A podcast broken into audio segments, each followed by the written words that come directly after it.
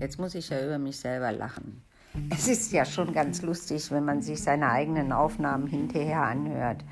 Weil es hört sich so an wie Leier, Reier, Leier, Reier, Leier, Reier. Also muss ich lernen, doch wirklich meine Persönlichkeit da reinzubringen. Mit meinem Hoch und Tief und äh, nicht so jammerhaft das da darüber bringen. Aber ich bin neu, ich habe noch keine Erfahrung in so Bereichen. Ich weiß das auch nicht richtig zu schneiden oder was weiß ich nicht noch alles.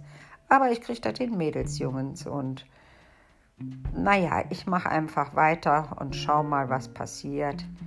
Weil an sich bin ich ein ganz netter, lustiger Mensch und habe halt viele Sachen, die bedingt jetzt durch Corona oder andere Dinge jetzt mehr ins Gewicht fallen und mehr auffallen. Und daher, wie heißt es schön, einfach machen und schauen, was passiert. Bis bald, Leute. Tschüss.